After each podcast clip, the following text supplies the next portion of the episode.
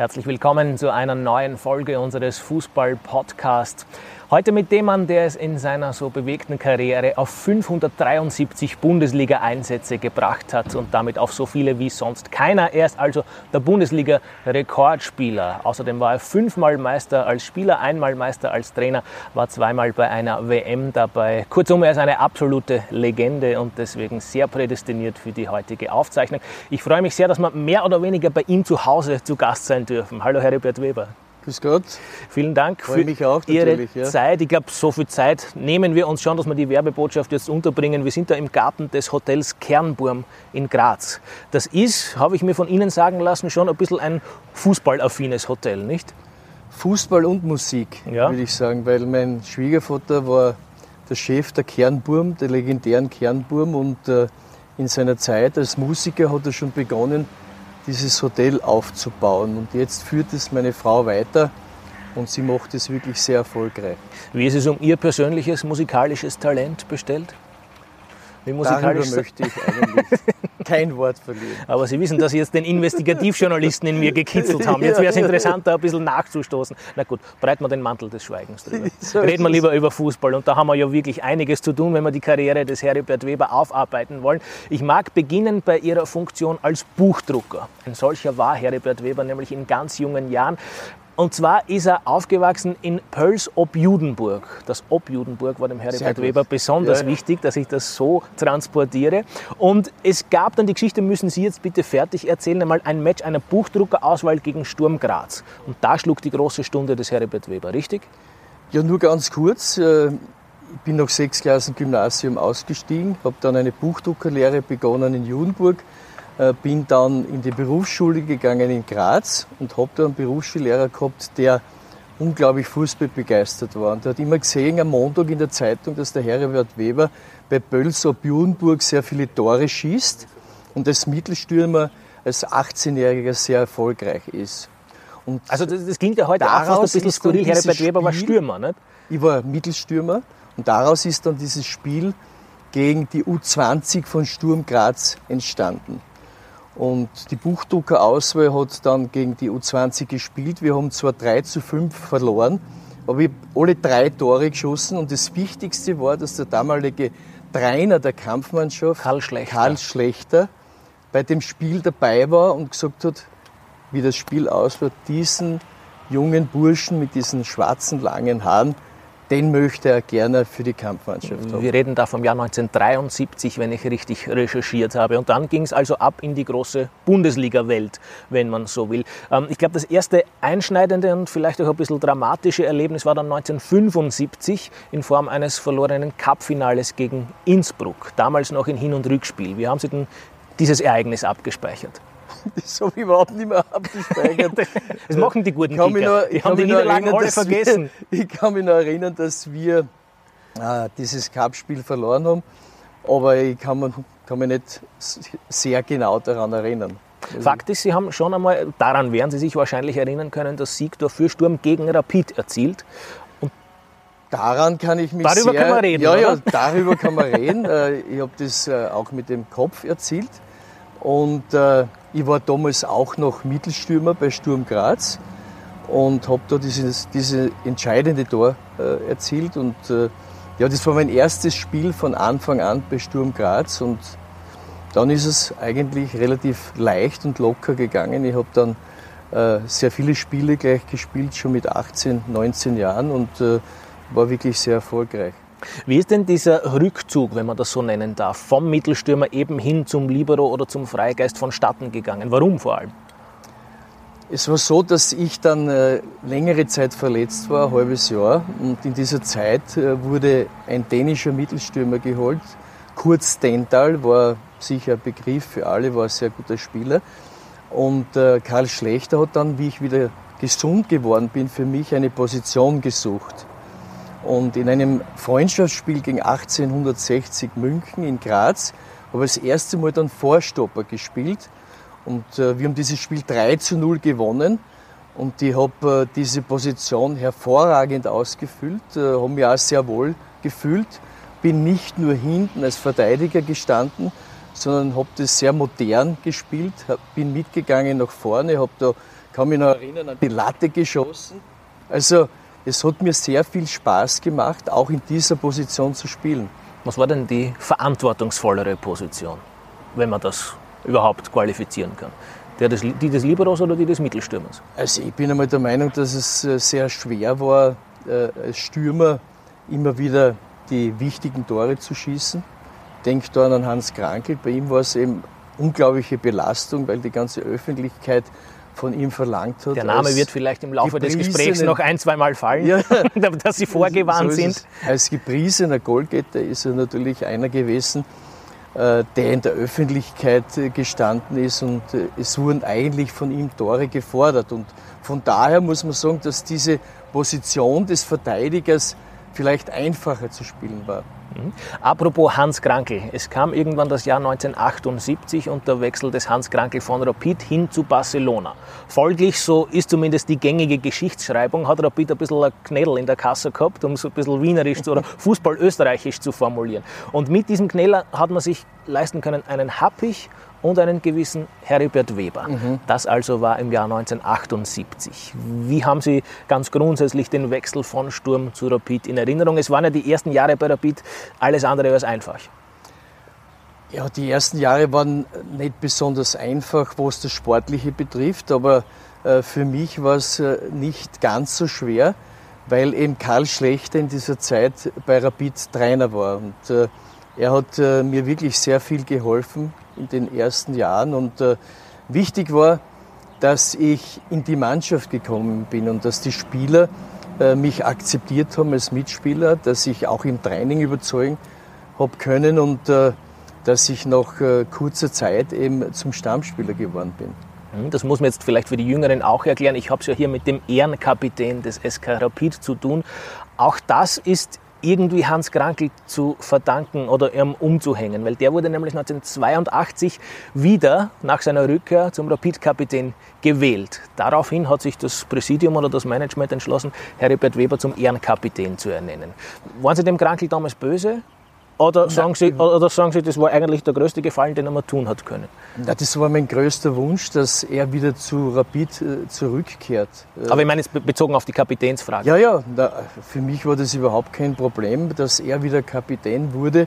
Er war es auch schon vorher und äh, für mich war es ganz klar, dass er die Kapitänsschleife wieder bekommt. Und äh, äh es war dann so, dass äh, eben die Verantwortlichen bei Rapid, äh, Geschäftsführer und Präsident, äh, sich überlegt haben, was kann man machen, dass der eine Kapitän ist und der andere nicht vielleicht enttäuscht ist jetzt, dass ihm die Kapitänsschleife weggenommen worden ist. Und äh, sie haben mich dann äh, zum Ehrenkapitän gemacht, auch deswegen, weil ich vieles von dem mitgebracht habe, was einen Rapidspieler ausmacht. Also ich fürchte, ich langweile Sie vielleicht ein bisschen mit der nächsten Frage, aber ich kann halt nicht davon ausgehen, dass alle Zuseher diese Geschichten alle kennen. Deswegen würde ich Sie bitten, dass Sie es heute halt noch einmal erzählen oder vielleicht auch gerne in neuer Version, in abgedateter Version wiedergeben. Es gab ja in diesen 80ern, die ja unglaublich erfolgreich waren für Rapid mit dem Europacup-Finaleinzug und mit insgesamt vier Meistertiteln, glaube ich, diese berühmten zwei Achsen oder diese berühmten zwei Blöcke innerhalb der Rapid-Mannschaft, nämlich die Achse Weber rund um den Rädelsführer Heribert Weber und die Achse Krankel. Was hat es denn mit diesen tatsächlich auf sich gehabt? Waren die tatsächlich so verfeindet unter Anführungszeichen oder ist dann medial und im Laufe der Zeit auch ein bisschen was dazu gedichtet worden? Oder war das schon so, dass es diese zwei konkret voneinander unterscheidbaren Blöcke gegeben hat? Also in erster Linie muss man mal betonen, dass der Hans Krankel ein absoluter Weltklasse-Stürmer war. Und es war ganz klar, wie er dann zurückgekommen ist, dass äh, von ihm gefordert wurde, dass er wieder für die nötigen Tore sorgt. Und äh, dieses Problem, das wir beide gehabt haben miteinander, war schon positionsbedingt. Er war der Stürmer, der gepriesen wurde von der Öffentlichkeit und äh, der den Druck hatte, dass er immer wieder für die Tore sorgen muss und dementsprechend auch Bälle von uns gefordert hat von hinten. Und ich war derjenige in der Abwehr, der alles unternommen hat, dass wir so wenige Gegentore wie möglich bekommen. Und da ist schon ganz logisch, dass da irgendeine Diskrepanz da ist. Ja, der eine muss Tore schießen, der andere will Tore verhindern. Und, deswegen, und. Und deswegen, wenn er sich halt des Öfteren nicht so bewegt hat, wie ich mir das vorgestellt habe, dann habe ich nach vorne geschrien und habe gesagt, er soll sich bewegen ne? oder mehr bewegen. Hat er gefolgt? Und dann hat es nicht lange gedauert und er hat wieder nach hinten geschrien und noch lauter als ich nach vor. Und meistens war es, nachdem er ein Tor geschossen hat, weil er war dann so motiviert durch das, dass er so zornig wurde und dann hat er sich wirklich sehr gut bewegt. Na bitte. Also waren Sie auch ein Diplomat oder ein Pädagoge, kann man sagen. Ja, im auch Nachhinein kann man es vielleicht so bezeichnen. Der Mann, der Hans Krankel erzogen und gebändigt hat. Eine Geschichte, die muss ich Ihnen jetzt noch abbringen. Ich habe sie schon einmal gehört, aber es kann natürlich keiner so gut erzählen wie Heribert Weber. Vorausschickend mag ich erklären, es geht um das Thema Hans Krankel und seine Mannschaftsdienlichkeit. Vielleicht haben Sie vor kurzem gesehen, wir haben auch mit Herbert Prohaska über das Thema Hans Krankel gesprochen. Der hat sinngemäß gemeint, wenn man den Krankel noch weit weg vom gegnerischen Tor angespielt hat und man musste dann quasi noch 40, 50 Meter mit ihm mitsprinten, dann war es eigentlich gescheiter, als Mitspieler gleich stehen zu bleiben. Der Krankel hat sowieso nie abgespielt. Von Heribert Weber ist mir eine Geschichte in Erinnerung, von der ich Sie bitte, dass Sie sie noch einmal erzählen. Es geht um ein Testspiel gegen, und nicht Testspiel, eben Meisterschaftsspiel gegen Föst Linz. Äh, Rapid hat 7-0 gewonnen und Krankel hat kein Tor erzielt. Ich glaube, wir das haben sechs oder, also das Resultat weiß ich nicht mehr ganz genau, sechs oder sieben zu null. Und es war so, dass äh, äh, der Gaga Kurt war mein Vorstopper und das war ein Spieler, der normalerweise nie über die Mittellinie gegangen ist. Und in dem Spiel, kurz vor Schluss, hat er es doch riskiert, ist bei einem Angriff mitgegangen, Stangelpass herein und hinter ihm ist Hans Krankel gestanden, er ist hineingerutscht. Gaga hat das 6 oder 7 zu 0 geschossen. Der Krankel war unglaublich zornig. Ein Spiel 6, 7 zu 0 und er hat kein Tor geschossen. Und wir gehen dann in die Kabine, ich habe schon gesehen, das Kopferl ist ein bisschen rot geworden, ein bisschen zornig. Und er macht die Tür auf und schießt seinen Schuh hinein und sagt, ihr seid alle gegen mich. Da war dann sogar der Pädagoge Heribert Weber sprachlos, oder? Ihr seid alle gegen mich. Wir haben 6 oder 7 zu 0 gewonnen und er nur kein einer, Tor nur geschossen. einer war stinksauer. Das hat es nur einmal gegeben wahrscheinlich. Aber es gibt noch eine kleine, sehr nette Geschichte. Und ich bin des Öfteren sehr offensiv geworden als Libero und gehe nach vorne, nach, nachdem ich einen Angriff abgefangen habe und spiele auf Hans Krankel den Ball. Und er will gleich aufs Tor schießen, hat aber den Gegner angeschossen, der Ball fällt mir wieder vor die Füße und ich habe dann das Tor geschossen. Und er ist dann gekommen als Erster und gesagt, na, wie habe ich da den aus aufgelegt? also das war es doch wieder sein Verdienst letztlich. Herr Weber, jetzt werden Sie wahnsinnig überrascht sein, dass, wenn wir schon über die 80er und die sehr erfolgreiche Zeit bei der Rapid sprechen, ich den Namen Otto Baric in den mhm. Mund nehme. Damals Mastermind und Erfolgstrainer. Und einer, so vernimmt man immer wieder auch, der gerade Führungsspielern erstens sehr viel Freiraum gegeben hat und ihnen zweitens auch zugestanden hat, wirklich bei taktischen Entscheidungen zumindest mitzureden. Wie war das? Also er hat uns äh, zumindest das Gefühl gegeben, dass wir mitsprechen dürfen. Er war einer, der seiner Zeit äh, voraus war, was das Menschliche betrifft. Er hat mit allen Spielern gesprochen, er hat äh, den Spielern das Gefühl gegeben, dass sie sehr viel wert sind. Alle, nicht nur diejenigen, die immer unter den ersten elf sind.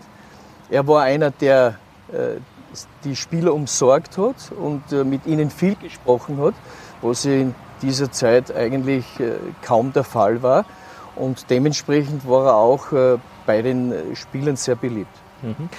Jetzt muss man dann natürlich einen Namen noch in den Mund nehmen, wenn man von dieser goldenen Rapid-Generation spricht, und das ist natürlich Antonin Panenka, der Tonda.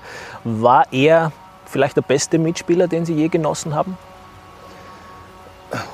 Ja, ich, ich sage jetzt einmal, wenn ich, wenn ich den Hans Krankl als Stürmer hernehme, ich kann nicht eine Position mit der anderen bisschen, vergleichen. Bisschen unfair, blöde Journalistenfrage. Also nein, nein, passt schon. Äh, Hans Krankl war äh, für mich ein absoluter Top-Stürmer.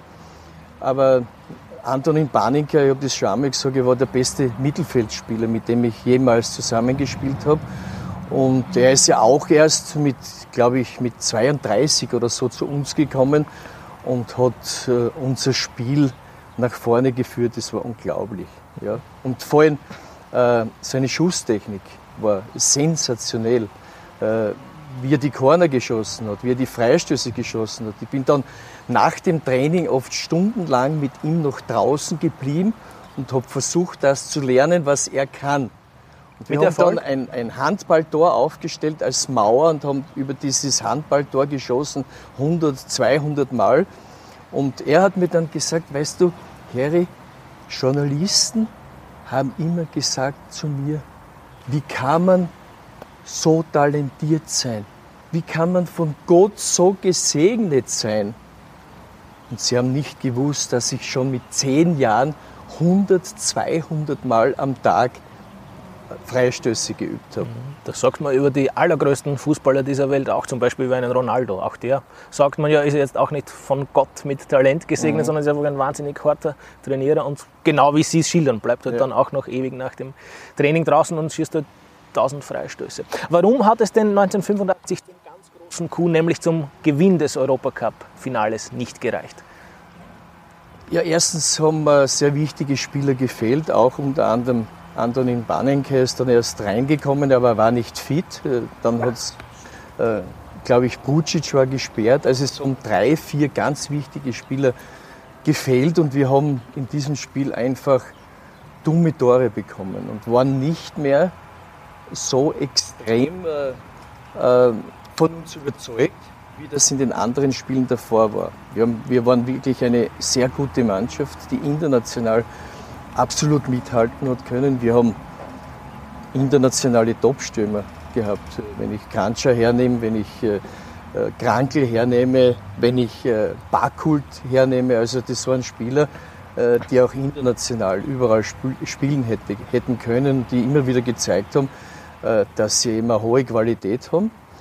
Aber in diesem Spiel waren wir einfach äh, nicht die Mannschaft, die bis ins Finale vorgestoßen ist. Also bis ins Finale schon, aber dann halt nicht den ganz großen Coup genau. gelandet hat. Apropos Europacup-Finale, ich weiß, es ist jetzt ein bisschen ein weiter Sprung in Ihrer Karriere, aber ich muss schon langsam auf die Zeit schauen. Ich will Sie ja nicht noch länger quälen, als ich es eh schon getan habe oder über Gebühr quälen. Herbert Weber hat ja dann noch einmal den Genuss miterlebt, ins Europacup-Finale einzuziehen, 1994 mit Salzburg. Damals schon als, sagen wir mal, reifer Spieler. Ich habe bei der Herfahrt mit meinem Kameramann diskutiert, diskutiert. Er hat behauptet, Harry Weber war damals maximal 35. De facto waren sie damals schon 8, 39.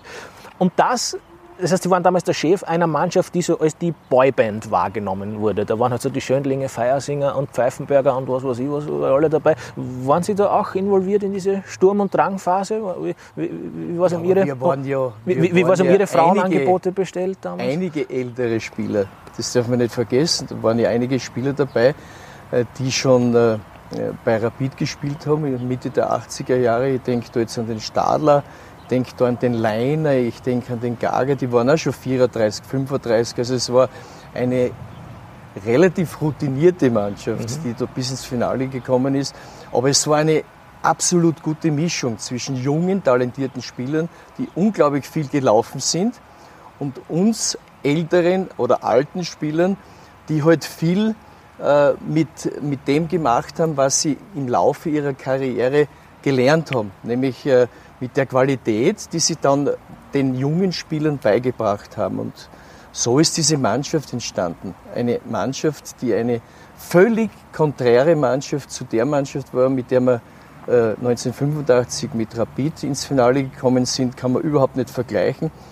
Ich muss heute sagen, ich bin noch immer überrascht, wie sich manche junge Spieler in diesem Jahr gesteigert haben. Das war unglaublich, was, was dieses, diese Motivation innerhalb einer Mannschaft ausmachen kann. Dass Spieler auf einmal Qualität gezeigt haben, die man ihnen nie zugetraut hätte. Und so sind wir dann bis ins Finale gegen Inter Mailand gekommen. Und das, obwohl die Umstände oder die infrastrukturellen Rahmenbedingungen, gerade zu Beginn ihrer Salzburger Zeit, Anfang der 90er, glaube ich, ja nicht wahnsinnig professionell waren, wie Sie mir schon einmal erzählt das haben. War, das war sehr lustig, wie ich da hingekommen bin. Also im Nachhinein kann man sagen, es war lustig, aber äh, wir haben ja alle Möglichkeiten gehabt. Ich bin von Rapid zu Salzburg gekommen und die, äh, die ersten Trainings, die da stattgefunden haben, die haben da auf einer Wiese neben dem Lehner Stadion stattgefunden, äh, wo immer die alten Frauen mit den mit den kleinen Hunden äußern gegangen sind. Also es war eine So professionell ist es zugegangen damals. Ja, aber wir haben, wir haben das Beste daraus gemacht, muss man ganz ehrlich sagen. Und dann hat sie nach kürzester Zeit eh schon dieses wunderschöne Trainingszentrum in Rief gegeben. Mhm. Und trotzdem oder dann vor allem gerade deswegen hat sich eine unglaubliche Euphorie in der Stadt entwickelt. Wir haben den Heimer Pfeifenberger auch schon einmal als Hauptdarsteller dieser Serie gehabt. Der hat erzählt, er kann sich erinnern an irgendeinen PR-Termin in einer Diskothek. Da haben die Spieler, die Autogramme geschrieben haben, regelrecht flüchten müssen, weil die Fans die Fensterscheiben ja. zertrümmert haben oder eingedrückt haben. Wie haben Sie denn diese unglaubliche Euphorie abgespeichert? Also, ich habe das äh, nie mehr erlebt, vorher nicht und nachher natürlich auch nicht. Äh, diese Begeisterung, äh, was äh, nicht nur jetzt das UEFA Cup-Finale betrifft, sondern vor allem auch die Meisterschaft. Ja. Man darf nicht vergessen, wir sind in diesem Jahr das erste Mal in der Geschichte des Vereins Meister geworden und sind vorgedrungen bis ins UEFA Cup-Finale. Und ich muss ganz ehrlich sagen, im Nachhinein, was sich da abgespielt hat in der Stadt, äh, es hat das erste Mal, glaube ich, in Österreich im Fußball Gruppis gegeben. Die jungen Spieler, die waren wirklich gefordert. Die haben echt, wie jetzt der Heimat das gesagt hat, flüchten müssen des Öfteren. Bei mir war das nicht so ein Problem. Ich war schon in einem Alter, wo sie vorbeigeschaut Sie waren schon aus, aus, aus, der Gefahrenzone. Sie, sie haben quasi den One-Touch-Pass an, an, den Pfeifenberger weitergespielt. Der und, und Feiersinger, die, waren so, die, die haben es halt ausmachen. Ammerhauser, glaube ich, wird damals auch recht genauso. begehrt gewesen ja, sein. Ja. Und Otto Konrad natürlich, ein, ein sensationeller Goalie genau. damals. Aber das muss man auch erwähnen. Damals in den 90er Jahren war ja Österreich gesegnet von einer Dichte an Torhüterqualität, die ja auch unvorstellbar war. Da waren ja fast vor Konrad noch einzureihen, oder zumindest auf gleicher Höhe einzureihen. Ja, Konsel, ja, Wohlfahrt, genau. Knaller, Schickelgruber. Ja. Also das war schon damals sensationell. Herr Weber, ich muss noch kurz über Ihre Nationalteam-Karriere sprechen. Mhm. Und da vor allem die Frage stellen, was denn da unmittelbar vor, der, Welt, vor der Weltmeisterschaft 1990 mit Pepe Hickersberger vorgefallen ist. Vielleicht zum Hintergrund, Herbert Weber ist ja zweifacher WM-Teilnehmer 1978 und 1982 und 1990 eben nicht, weil sich mit dem Teamchef was zugetragen hat. Ja, ich bin eigentlich, wenn ich darüber spreche, heute noch ein bisschen enttäuscht, dass das passiert ist. Wir haben, wir haben uns ja immer wieder äh, getroffen und sehr gut verstanden. Wir haben auch miteinander bei Rapid gespielt. Er war damals schon ein routinierter Spieler und äh, wir haben uns außergewöhnlich gut äh, verstanden und er hat mich dann zurückgeholt in die Nationalmannschaft. Ich habe eigentlich meine Karriere als Nationalspieler schon beendet gehabt und er hat gesagt, du hilf mir noch, vielleicht können wir doch etwas bewegen und dann ist es so weit gekommen, dass wir zur Weltmeisterschaft nach Italien gefahren sind. Und äh, das letzte Spiel vorher war das Entscheidende, das war gegen die DDR. Und, äh, Dreifacher Torschütze Toni Polster auf, damals. Genau, und auf einmal ist er zu mir gekommen und äh, äh, nachdem ich eine Zahnoperation ge gehabt habe, also wie soll ich sagen, es war nicht keine Zahnoperation, ich habe hab zwei Tage pausiert und bin dann zurück ins Camp und äh, er ist dann am Spieltag erst zu mir gekommen und hat gesagt, äh, dass ich heute nicht spiele. Und ich habe gesagt, warum? Und er hat gesagt, weil du vor ein paar Tagen diese Probleme mit dem Zahn gehabt hast. Ne? Dann habe ich gesagt, ja, das hättest du mir aber früher auch sagen können, weil dann wäre ich gleich äh, zu Hause geblieben. Ne? Und dann sagt er, dann setz dich zumindest auf die Bank. Dann habe ich gesagt, na, wenn ich nicht fit bin zu spielen, dann bin ich auch nicht fit, um auf der Bank zu sitzen. Und dann habe ich mich auf die Tribüne begeben und äh, daraus ist halt äh, dann äh, von ihm gekommen, nie mehr Weber und der Hickesberger.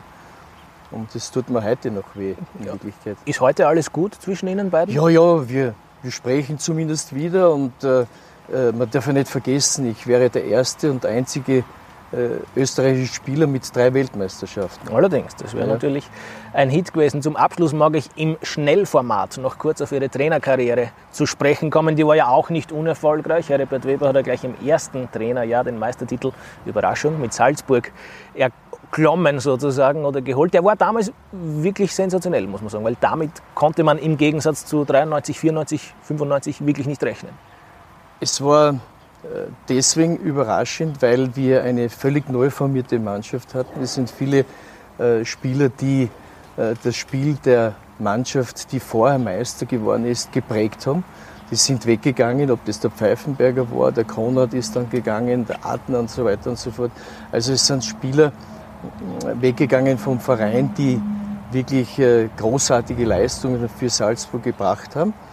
Und dann war es eben so, dass äh, neue dazugekommen sind. Und diese neuen Spieler haben, und das ist das Glück, was man als Trainer hat, dass die sofort äh, sich wohlgefühlt haben innerhalb der Mannschaft und äh, wir haben eine hervorragende Saison gespielt und sind Meister geworden. Ja. Und jetzt mag ich Ihnen zum Abschluss des Gesprächs noch einen Namen so hinschmeißen, der vielleicht sinnbildlich für die zweite Trainerstation des Heribert Weber ist, nämlich Rapid Wien. Und Sie dürfen dann einfach frei von der Leber weg plaudern, drauf losplaudern, was Ihnen denn zu diesem Herrn einfällt. Der Jan Savicevic. Ja, für mich absoluter Ausnahmespieler. Äh, Damals sich, Superstar bei Rapid. Wie er sich im Training bewegt hat, war einfach äh, sensationell. Es war, wenn ich vielleicht noch ganz kurz was erzählen kann, wir haben so eine Übung gemacht im Training. Äh, ich habe ihm den Ball zugespielt und wenn er den Ball mitgenommen hat, hat ein Verteidiger heraus attackieren müssen. Ja? Ich habe ihm den Ball gespielt, Verteidiger hat heraus attackiert und es war kein einziges Mal ein Verteidiger imstande, nur seinen Körper zu berühren. Jetzt kann man sich mal vorstellen, was der für eine Bewegungen gemacht hat. Das war unglaublich. Er hat halt nicht so gern trainiert, hört man. Ist da was ja, dran? Das größte Pech war, dass er ja nur 40 Prozent äh, der Meisterschaftsspiele gespielt hat. Sonst wären wir sicher Meister geworden. Einen aus Rapid-Sicht besonders dramatischen Fall hat es gegeben, ich glaube im Jahr 99, 2000. Da spielt Rapid gegen Sturm im Prater, im Happelstadion, womöglich um die Meisterschaft. Ja. Savicevic ja. schießt zwei Tore, schießt Rapid zur 2 0 Führung und lässt sich nach 30 Minuten auswechseln und Rapid verliert 2 zu 3. Nagt, ich meine, ich will jetzt nicht in Wunden wühlen, aber nagt dieses Erlebnis immer noch? Äh, na, es, es nagt natürlich nicht mehr, aber es war eben so, dass äh, das nur die Bestätigung ist dafür, dass er einer war, der das Spiel dieser Mannschaft geprägt hat. Ja. War Savicevic der bessere Kicker oder ein gewisser Hannes Reinmeier? Kann man nicht vergleichen. Kann man nicht vergleichen. Äh, Savicevic ist ein unglaublich talentierter Spieler von Haus aus gewesen. Das war der Hannes auch. Aber er hat äh, meiner Meinung nach erst zu spät etwas gemacht aus seiner Karriere. Er ist einer gewesen, ich habe auch mal mit ihm kurze Zeit gespielt und äh, ja, vielleicht kann er dann selber was Genau, also ich erzählen. darf jetzt den Hintergrund erklären. Sie sehen es natürlich nicht, aber hinter der Kamera hat Hannes Reinmeier Platz genommen, dankenswerterweise, denn unbedingt vormerken, auch Hannes Reinmeier wird einmal Hauptdarsteller dieser Podcast-Serie sein. Wir zeichnen das jetzt nachher auf. Bitte unbedingt schon vormerken, demnächst an Hannes Reinmeier auf Krone TV und Krone.at. Das war's für heute mit Heribert Weber. Vielen, vielen Dank für die sehr ausführlichen und, wie nicht anders zu erwarten, eloquenten Ausführungen durch Ihre Karriere. Danke für Ihre Zeit. Danke auch. Danke fürs Zuschauen. Bis zum nächsten Mal.